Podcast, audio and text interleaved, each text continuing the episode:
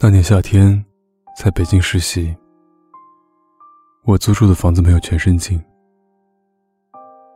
女孩子臭美吗？总感觉少了点什么。想买一块镜子回家挂着。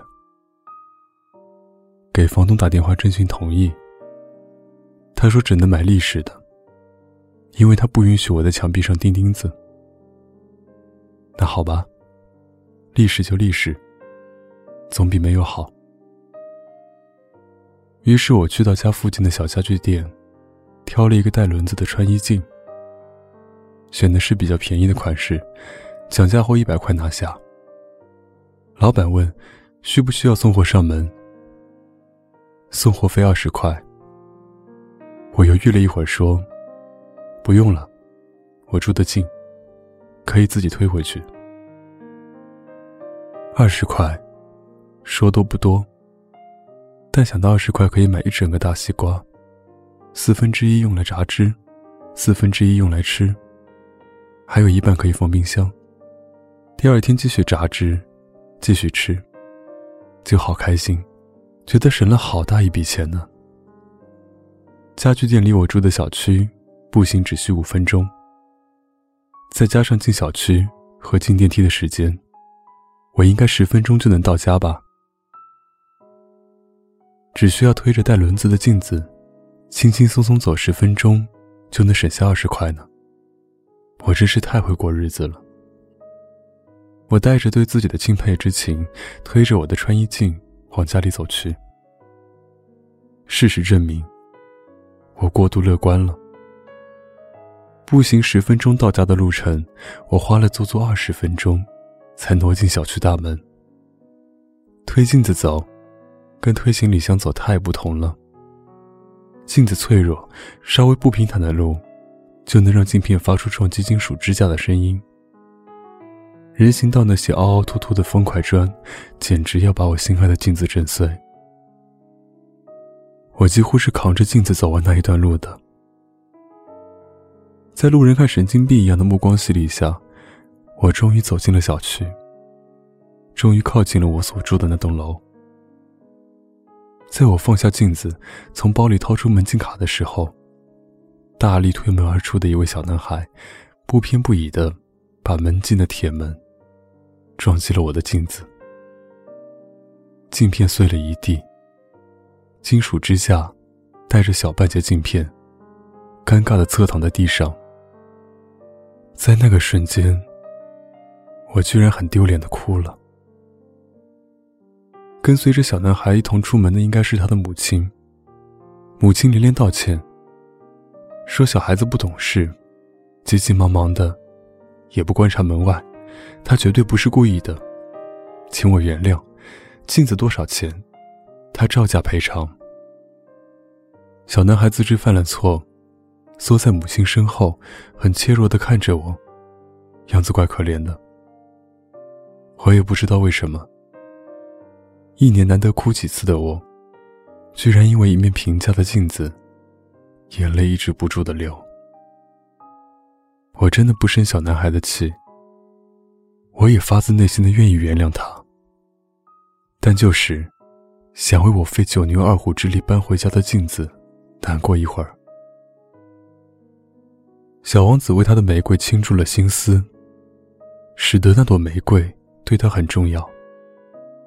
那个时刻，我感觉那面镜子对于我，就像那朵玫瑰，对于小王子一样。在小男孩母亲的坚持下，我收下了购买镜子的一百块。但在北京的那几个月，我的房间最终没有拥有一面全面镜。我愿意再花一百块去买镜子，但那种走街串巷寻找一面合适的镜子。在耗费所有力气把它搬回家的耐心，我已经没有了。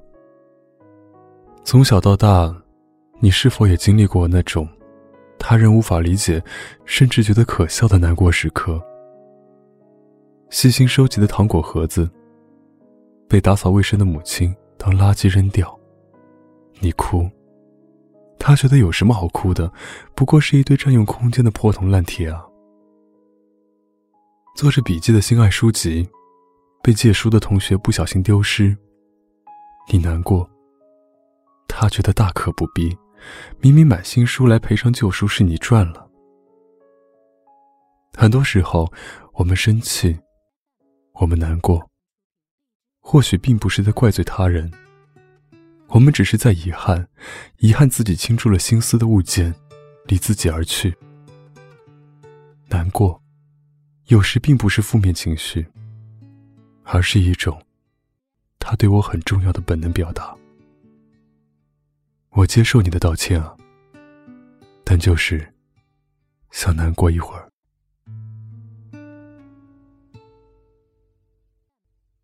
我想应该静下来想一些话，我想应该静下来走一段路，我想应该静下来看一本书。我只想静下来做这些事。我想应该静下来睡一个觉。我想应该静下来想一个人。我想静下来忘掉那些事情。我只想静下来。去反省自己。当一切都开始静下来的时候，静得可以让我听到平和安详的心跳，静的像云，像空气，静静的我开始。渐渐的适应。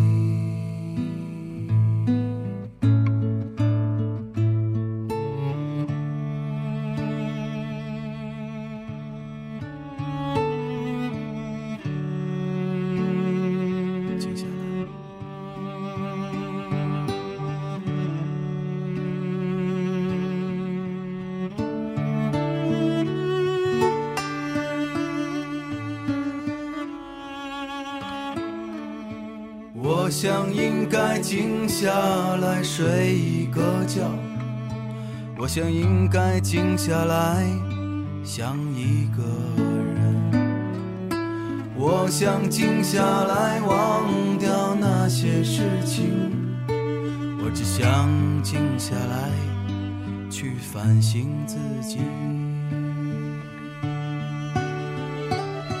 当一切。都开始静下来的时候，静得可以让我听到平和安详的心跳，静得像云，静得像空气，静静的我开始渐渐的适应。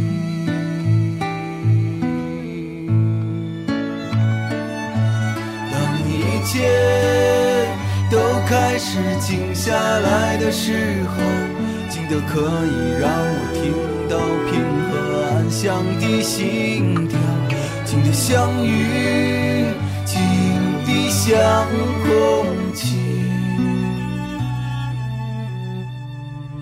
静静的我开始渐渐的适